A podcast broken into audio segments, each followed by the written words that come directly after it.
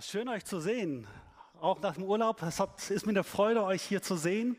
Ich hoffe, ihr hattet auch zum Teil zumindest mal euren Urlaub schon hinter euch gebracht, ein bisschen Sonne genießen können oder vielleicht steht es ja euch noch bei euch an. Egal, auf jeden Fall, wo du stehst, wer du heute bist. Schön, dass du heute hier bist, hier im Gottesdienst. Ich weiß nicht, was für ein Bild du so von Gott hast, äh, welche Erfahrungen du mit Gott gemacht hast. Vielleicht bist du eher distanziert, eher kritisch, hast deine Anfragen an Gott. Ich glaube, eine Frage, die uns alle irgendwie zumindest latent beschäftigt, ist doch die Frage, wie ist Gott eigentlich wirklich? Ich würde mal behaupten, wenn wir durch die Reihen gehen würden und ein Interview machen würden und jeden bitten würden, erzähl doch mal zwei, drei Sätze dazu, wer ist denn Gott für dich, so würden wir ein ganz buntes Bild bekommen davon, wer eigentlich Gott ist. Und das hat meistens damit zu tun, weil wir selbst Erfahrungen gemacht haben oder weil wir Dinge gehört haben über Gott, weil wir was gelesen haben über Gott, weil wir Wünsche und Vorstellungen haben an Gott. Und dadurch entsteht so ein Bild. Nun, die Herausforderung dabei ist, wenn wir so ein Bild von Gott haben, ist, dass wir dann auf einmal anfangen, Gott in so ein Paket zu schnüren oder meinetwegen eine Schublade zu stecken und sagen, so ist Gott, zack, bumm, aus. Und da kommt er nicht mehr wieder raus. Der Punkt ist doch der, woher weiß ich, wie Gott wirklich ist? Sind es nur die Erzählungen? Sind es nur die Erfahrungen von anderen Menschen? Ist es nicht vielleicht sogar so, wenn, wenn es nur das wäre, dass wir dann eigentlich eher im Dunkeln tappen, weil wir nicht wirklich wissen, wie ist denn Gott?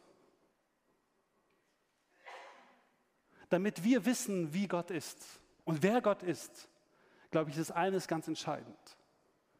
Nämlich Gott selbst muss sich uns zeigen. Er muss selbst uns die Augen öffnen, muss sich selbst vorstellen und sagen, das bin ich. Und das Gute ist eben, dass genau das Gott macht.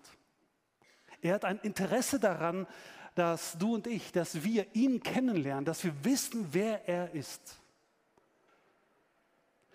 Und da möchte ich euch mit heute hineinnehmen. Ich möchte heute mit euch eine Selbstoffenbarung von Gott, also Selbstvorstellung von Gott, möchte ich euch mal vorstellen. Und wir fangen ganz am Anfang der Bibel an. Denn interessant ist, wenn man die Bibel aufschlägt, im ersten Teil der Bibel, das Alte Testament, erste Buch Mose. Da wird von Gott schon direkt gesprochen, aber dann ist von Gott da die Rede und dahinter steht so das hebräische Wort El oder Elohim. Dann gibt es so ein zweites Wort, das für Gott verwendet wird, Herr. Dann wird oft gesagt Gott der Herr oder Herr alleine. Dahinter steht dieses hebräische Wort Jehova oder Jahwe. Aber das sind ja nur auch Benennungen von Gott. Da hat sich Gott nicht selbst vorgestellt. Und dann im 17. Kapitel stellt sich Gott zum allerersten Mal selbst vor. Und da steht da folgendes. Als Abraham 99 Jahre alt war, erschien ihm der Herr und sagte zu ihm, ich bin der allmächtige Gott. Geh deinen Weg mit mir und lebe so, wie es in meinen Augen recht ist. Wenn du dich jetzt fragst, wer ist eigentlich Abraham, dann darf ich jetzt einen kurzen Werbeblock einschieben, denn wir starten Ende diesen Monats mit einem Bibelprojekt und du solltest unbedingt daran teilnehmen. Denn bei diesem Bibelprojekt geht es ausschließlich um diese Person Abraham. Wer ist Abraham?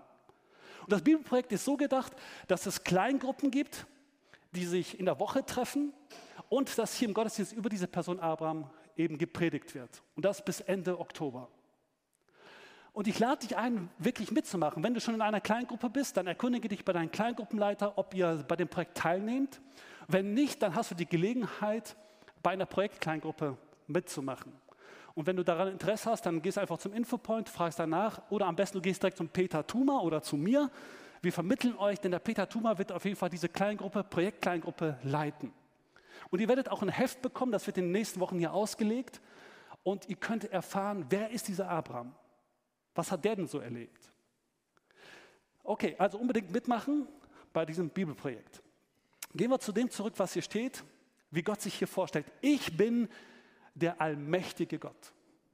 Hebräisch, ich bin der El Shaddai, El Shaddai. Nun, dieses El Shaddai ist gar nicht so einfach zu erklären.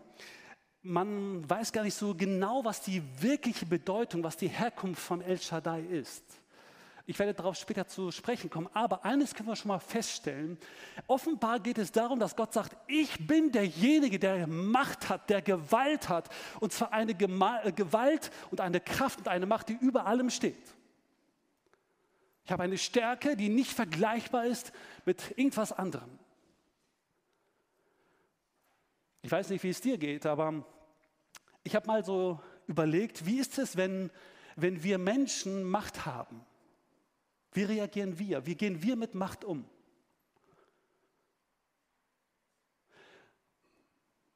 Ich glaube, schon in Kleinen fängt es an, dass wir ganz schnell dazu neigen, Macht zu unserem eigenen Vorteil auszuspielen.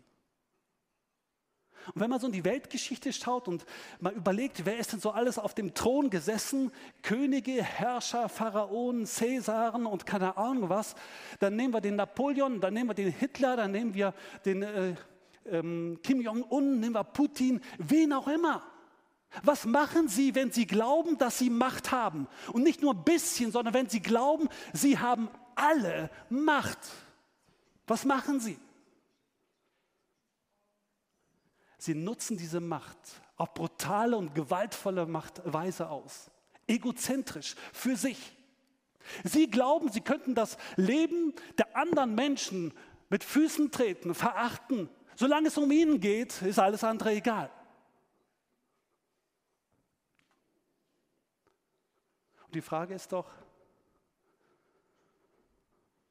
wenn Gott allmächtig ist, ist er auch so brutal und gewaltig, gewalt, gewalttätig?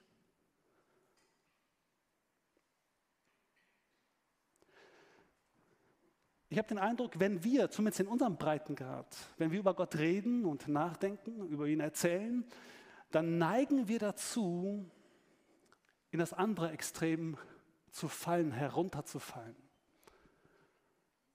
Wenn wir über Gott reden, dann erwecken wir, so ist zumindest mein Eindruck, erwecken wir den Eindruck, Gott ist jemand, der keine Macht hat, den man nicht irgendwie in einer Weise ehren und fürchten muss. Schon gar nicht, dass ich mein Leben ihm gegenüber verantworten muss. Wenn wir von Gott reden, dann ist er eher jemand, der so dafür da ist, meine Wünsche zu erfüllen. Und wenn er das nicht tut, dann landet er einfach in der Ecke. Ich kann ihn belächeln, ich kann ihn ignorieren, ich kann über ihn lachen. Ich habe nicht den Eindruck, dass dieser Gott wirklich mächtig ist und eingreift, einen Unterschied macht.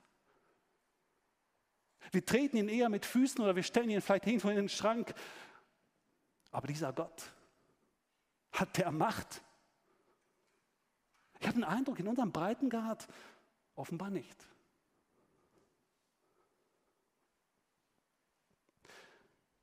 Wie reagiert Abraham, als er hört, ich habe es hier mit Gott, dem Allmächtigen, zu tun? Da steht, da warf sich Abraham zu Boden.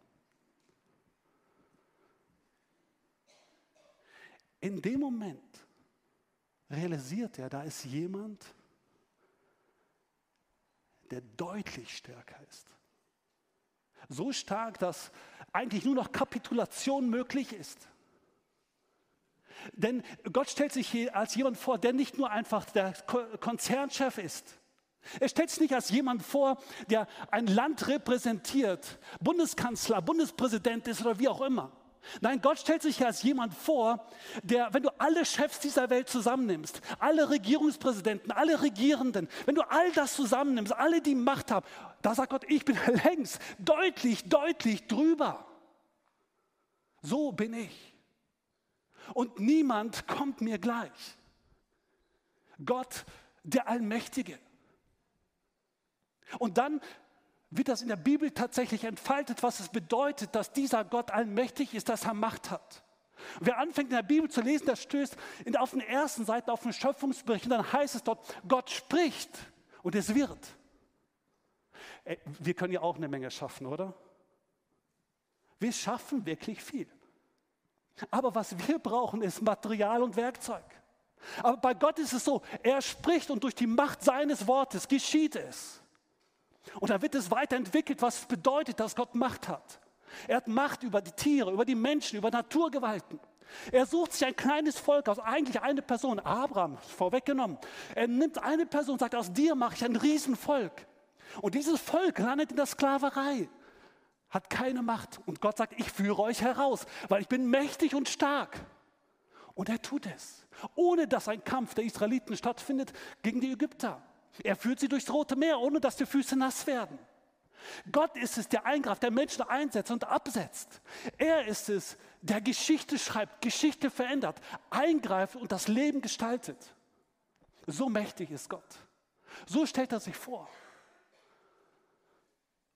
Und offenbar musste Abraham das gecheckt haben in dem Moment, mit wem er es da zu tun hat. Und da blieb ihm nichts anderes übrig, als zu sagen, okay, wenn das so ist, dann muss ich mich niederwerfen. Weil dann verstehe ich, dieser Gott, der bestimmt über mein Leben. Von, von ihm hängt mein Leben ab. Vor ihm muss ich mich verantworten. Das ist von Bedeutung, mit wem ich es hier zu tun habe. Und wir merken an dieser Stelle, Gott ist kein Kuscheltier, das er einfach mal so in die Ecke werfen kann. Kein alter Opa, der weise ist, aber keine Macht mehr hat. Nein, er ist jemand, der es wert ist, dass man ihn ehrt, anbetet, ja, und wo man sich selbst beugen muss.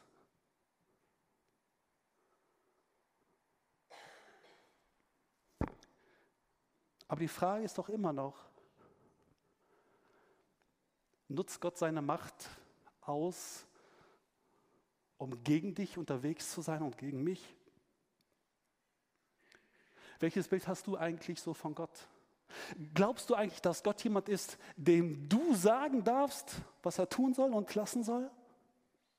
Oder glaubst du, dass Gott wirklich die Autorität und Macht hat, in mein Leben hineinzusprechen und mich zu leiten und zu führen? Wie nutzt Gott seine Macht? Und ich möchte mit euch jetzt kurz mal anschauen, wie dieses El Shaddai, welche Wortbedeutung dahinter steckt. Ich habe vorhin schon gesagt gehabt, ist gar nicht so einfach. Die Wissenschaft kann es nicht hundertprozentig wiedergeben, was eigentlich in diesem El Shaddai drinsteckt. Es gibt mehrere Wortbedeutungen und je nachdem, wie du das entwurzelst und äh, welche Ableitung du machst, kommen verschiedene Bedeutungen raus. Und das möchte ich, zumindest ein paar davon möchte ich mal vorstellen. Wie gesagt, bei uns im Deutschen wird das übersetzt mit allmächtig. Aber eine der Bedeutungen ist zum Beispiel der Gewaltige, der Starke. Eine andere Bedeutung ist der genügt. Ich finde das eine faszinierende Beschreibung, weil dahinter steht dieser Gedanke, Gott, wenn du Gott hast, dann genügt dir alles. Dann hast du alles, was du brauchst. Wenn du Gott hast, wenn er wirklich der Allmächtige ist und wenn du ihn hast, dann hast du alles, was du brauchst. Gott ist der, der genügt. Für mein Leben, für dein Leben. Eine andere Wortbedeutung ist Mutterbrust. Merkwürdig, fällt völlig aus der Reihe hier. Ich komme gleich nochmal darauf zu sprechen. Oder von werfen.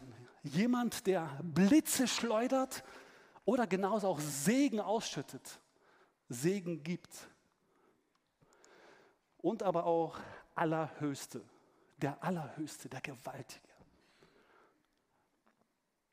Für mich sind so zwei Aspekte mit drin. Das eine wird sehr klar, wir reden ja also vom Gott, der Macht hat, der gewaltig ist, der stark ist, der wirklich der Allerhöchste ist. Auf der einen Seite, aber auf der anderen Seite kommt so ein anderer Aspekt mit rein, der eben mit, der, der genügt, Mutterbrust, der Segen ausschüttet. Wie ist das zusammenzubringen? Und ich finde, am besten beschreibt es wirklich ein Bild. Was bedeutet El Sadai? Nämlich das Bild von einer Mutter. Damit ein Baby leben kann, braucht es die Mutter. Schon im Bauch der Mutter ist es so eng mit der Mutter verbunden, denn und wenn es die Mutter nicht hat, kann es nicht leben. Es wird von der Mutter versorgt. Und dann, wenn es geboren wird, ist es die Mutter, die das Kind annimmt, es herzt, es beschützt, es versorgt, es segnet, es Gutes tun will. Und wir reden ja manchmal von Löwenmamas. Warum? Weil Löwenmamas, damit verbinden wir, eine Mutter ist bereit, ihr eigenes Leben hinzugeben, um ja ihr Kind zu schützen. Hat die Mutter Macht? Aber eine Menge. Wenn die Mutter nicht will, dass das Kind lebt, hat das Kind keine Chance. Das Leben des Kindes hängt von der Mutter ab. Das ist Macht.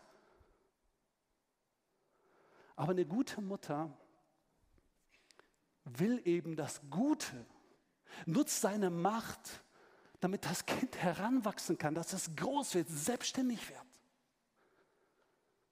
Und so stellt sich Gott vor als El Shaddai, als jemand, der Macht hat, über Leben und Tod, über mein und dein Leben entscheidet und gleichzeitig, der aber seine Macht für dich, für dein Segen, für dein Wohlwollen einsetzt, der dich schützt, der ein Löwenherz für dich hat. So ist Gott. Ist das nicht genial?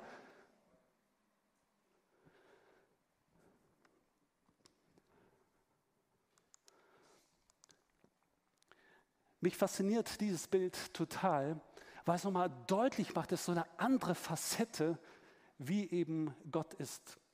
Und eines wird dabei klar, und das hat etwas damit zu tun, dass Gott in seiner Eigenschaft Liebe ist. Wir hatten das in einer der Predigt, äh, Predigten schon gehabt, in der Predigtserie von Dirk Schütz, der gesagt hat, Gott ist Liebe.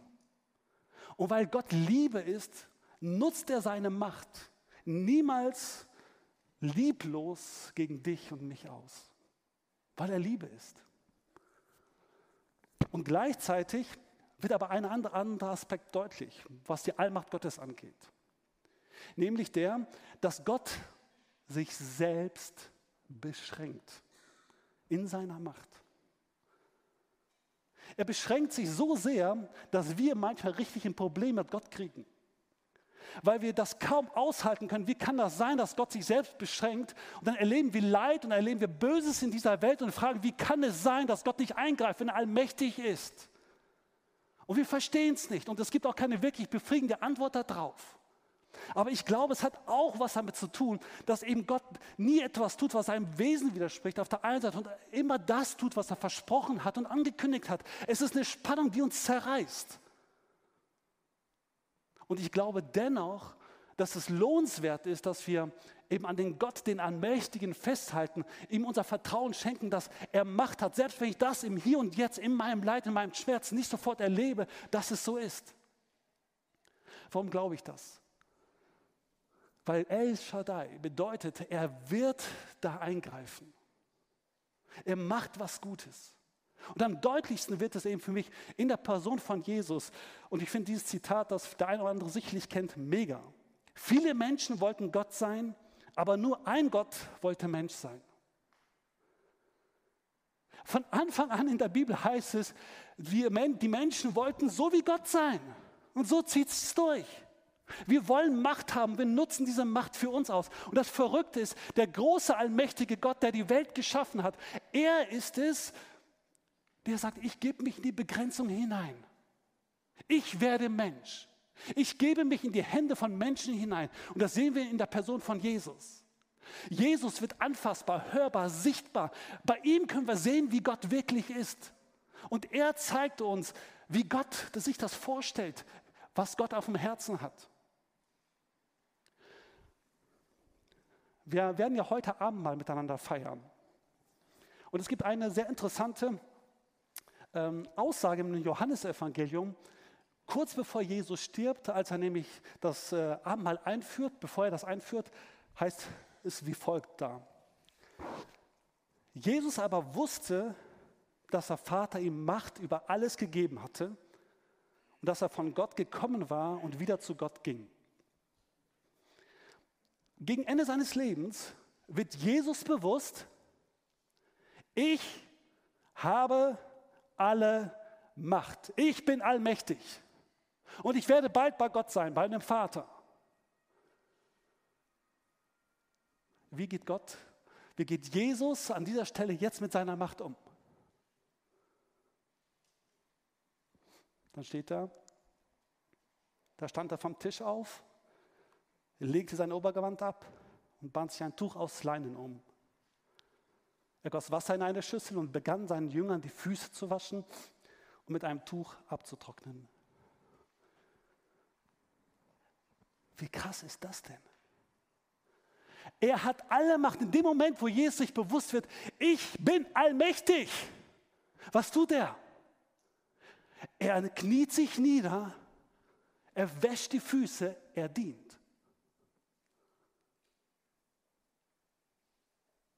Ist das nicht Macht? Völlig anders eingesetzt. Und dann zieht sich das weiter durch. Er wäscht nicht nur die Füße, sondern dann geht es weiter. Jesus gibt dann sogar freiwillig sein Leben für dich und für mich am Kreuz. Er stirbt da. Wieso? Damit du und ich Frieden haben, damit wir Vergebung erleben, neues Leben bekommen, Perspektive bekommen, Hoffnung haben, damit wir in ein Vertrauensverhältnis zu diesem großen Gott kommen können und nicht mehr in Furcht und Angst vom Leben müssen, sondern jetzt Vater und Kind sein dürfen im Vertrauen, in Liebe geprägt. Und zwar, wenn wir Ja zu ihm sagen, wenn wir ihm unser Vertrauen geben. Und der Beweis dafür, dass das stimmt, ist eben, dass Jesus nicht nur am Kreuz hängen bleibt, sondern eben, er steht von den Toten auf und damit wird gezeigt, wer hat alle Macht? Er, Jesus, er hat alle Macht. Nicht der Tod, nicht irgendjemand, sondern er steht über allem. Und deswegen dürfen wir mit Hoffnung in die Zukunft gehen. Die Offenbarung, das letzte Buch in der Bibel, gewährt uns einen kleinen Einblick in den Himmel. Und dann ganz am Anfang wird nochmal vorgestellt, wer ist wirklich Gott, mit wem haben wir es hier zu tun. Da heißt es, ich bin das A und das O. Das ist so der erste Buchstabe und der letzte Buchstabe im griechischen äh, Alphabet.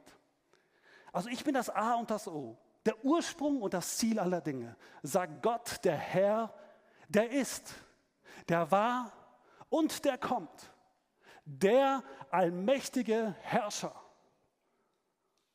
Wisst ihr, die Bibel fängt damit an und macht klar, Gott ist allmächtig und es zieht sich durch die ganze Bibel durch. Bis zum Ende hin wird klar, Gott ist der Allmächtige. Und das wird dann weiter entfaltet in der Offenbarung. Und da wird deutlich, all das Schlimme, all das Leid, all das Böse, was auch du erlebst, jede Träne, die du vergießt, fängt Gott auf. Er sieht es und er verspricht, ich werde dafür Gerechtigkeit sorgen. Denn es wird der Punkt kommen, wo alles Leid, jeder Schmerz, jede Ungerechtigkeit, der Tod ein Ende hat, wo klar wird, ja, genau so ist es. Denn dieser Gott ist allmächtig. Er war, er ist und der kommt. Genau das ist die Perspektive. Und deswegen ist diese Aussage, Gott ist allmächtig, auch eine Aussage des Glaubens, des Zuspruchs, der Ermutigung auch für dich, für deine Situation, egal wie beschissen es dir gerade geht. Gott hat alles in der Hand. Er sieht dein Leben, er sieht deine Situation. Er weiß darum. Und er sorgt dafür, dass er in seiner Macht, dass das zu Gerechtigkeit führen wird. Aber was hat das jetzt mit meinem Leben zu tun, mit deinem Leben zu tun? Was hat das für, eine, für einen Unterschied? Was macht das für einen Unterschied für dein Leben? Heute, morgen oder wenn du mit deinen Kindern unterwegs bist, in der Firma, wo auch immer. Wie verändert das jetzt dieses Wissen, dass Gott allmächtig ist? Wie verändert das dein Leben? Verändert das überhaupt dein Leben?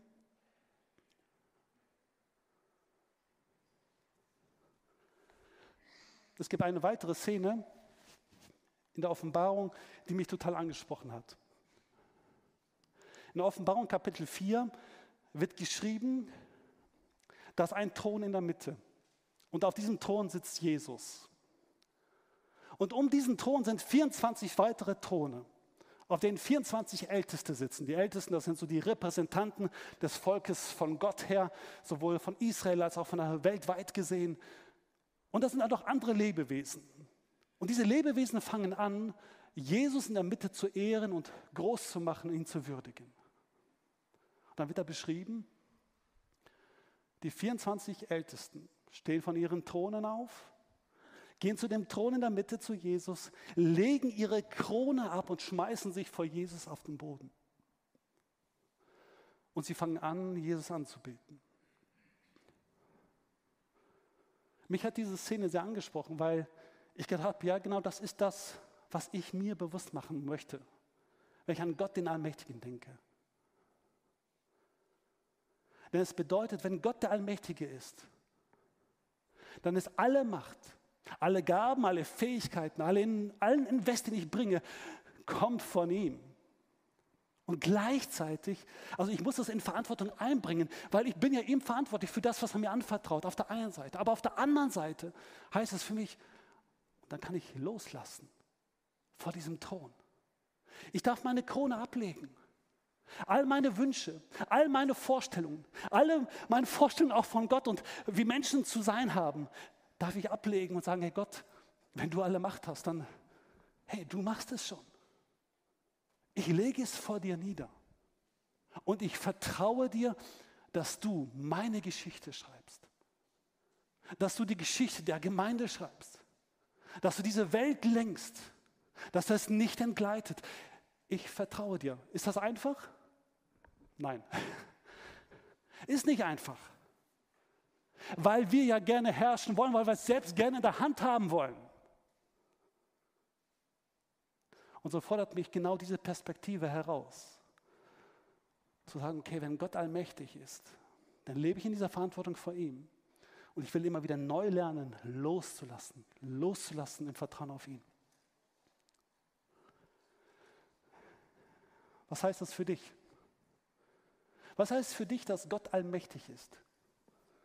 Rechnest du überhaupt mit einem Gott, der allmächtig ist?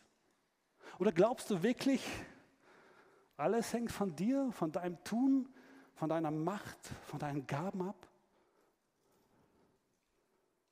Erwartest du, dass Gott das Unmögliche in deinem Leben möglich machen möchte? Darf Gott dein Denken durchbrechen? Deine Schublade neu öffnen, wie du über Gott denkst? Gott ist der Allmächtige. Und er möchte in dein Leben hineinkommen. Er möchte seine Kraft, seine Macht für dich einsetzen, in der Partnerschaft mit dir unterwegs sein. Ich möchte dich mit drei Fragen beschäftigen und dich einladen, in den nächsten Tagen darüber nachzudenken. Was könnte also dein nächster Schritt sein? Ich möchte dich fragen, welches Bild hast du eigentlich von Gott? Und ich habe eben das eine Bild gezeichnet, dass Sie den Eindruck haben, wir in unserer Welt hier zumindest, wir gehen ganz oft fahrlässig, fair mit Gott um. Wir haben aber gesehen, nein, dieser Gott ist ein Gott, der es wert ist und der, der es in sich berechtigt hat, dass er über allem steht. Und vielleicht möchtest du da dein Bild neu aufmachen, korrigieren lassen. Und dann bleib nicht dabei stehen, sondern dann, wie ist deine Reaktion, wenn du weißt, Gott ist allmächtig? Was heißt es dann für dich? Wie gehst du jetzt damit um? Wenn du gar nicht mit Jesus unterwegs bist, dann möchte ich dich einladen zu sagen, okay, wenn, wenn das stimmt, dass ich mich vor ihm verantworten muss, dann sollte ich lieber früher wie später jetzt meine Verhältnisse klären dann lade ich dich dazu ein, das heute zu tun. Sagen, okay, ich möchte vor dir kapitulieren. Vielleicht genauso machen, wie das die Ältesten da in diesem Bild gemacht haben. Meine Krone vor Gott niederlegen, sagen Gott, okay, du hast alle Macht. Und ich möchte dir folgen. Und du musst nicht nach meiner Nase tanzen, denn du, das machst du sowieso nicht. Ich möchte mit dir gehen und du darfst in mein Leben hineinsprechen. Nimm Jesus in dein Leben, sag Jesus, du hast das in der Hand. Wir helfen dir gerne dabei. Wenn du Fragen dazu hast, wie das gehen kann, komm gerne zu mir nach vorne. Wir werden das dann gerne miteinander tun. Aber auch für dich, der du mit Jesus unterwegs bist, ich möchte dich nochmal fragen, rechnest du mit der Allmacht Gottes?